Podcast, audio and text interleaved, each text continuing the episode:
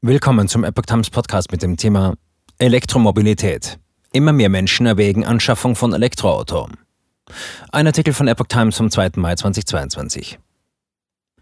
Angesichts der hohen Spritpreise steigt offensichtlich die Bereitschaft der Autofahrer zum Kauf eines Elektrofahrzeugs. Laut einer am Montag veröffentlichten Umfrage des Digitalverbands Bitkom wird in jedem achten Haushalt in Deutschland 12 Prozent erwogen, sich einen E-Pkw anzuschaffen. Im Januar, also vor dem russischen Überfall auf die Ukraine, lag der Anteil demnach bei 10 Prozent.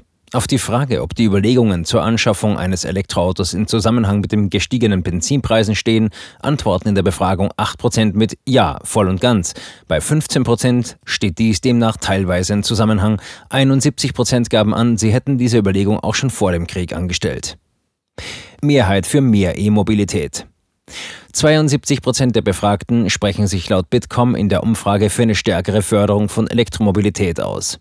Zudem wünschen sich demnach drei Viertel der Menschen in Deutschland eine stärkere Förderung von digitalen Angeboten für eine komfortablere und umweltfreundlichere Mobilität. Bitkom befragte nach eigenen Angaben von Mitte bis Ende März repräsentativ 1003 Menschen in Deutschland ab 16 Jahren. Die hohen Preise an der Tankstelle sind für Verbraucherinnen und Verbraucher zur Belastung geworden, erklärte Bitkom Hauptgeschäftsführer Bernhard Rohleder. Wir brauchen daher einen schnellen Ausbau der E-Mobilität, der Ladeinfrastruktur und der intermodalen und digitalen Mobilität insgesamt, forderte er.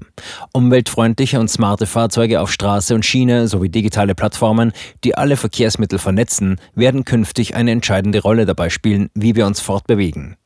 Deutschland wolle schon bald unabhängig von russischen Ölimporten sein und müsse perspektivisch ganz auf fossile Energien verzichten.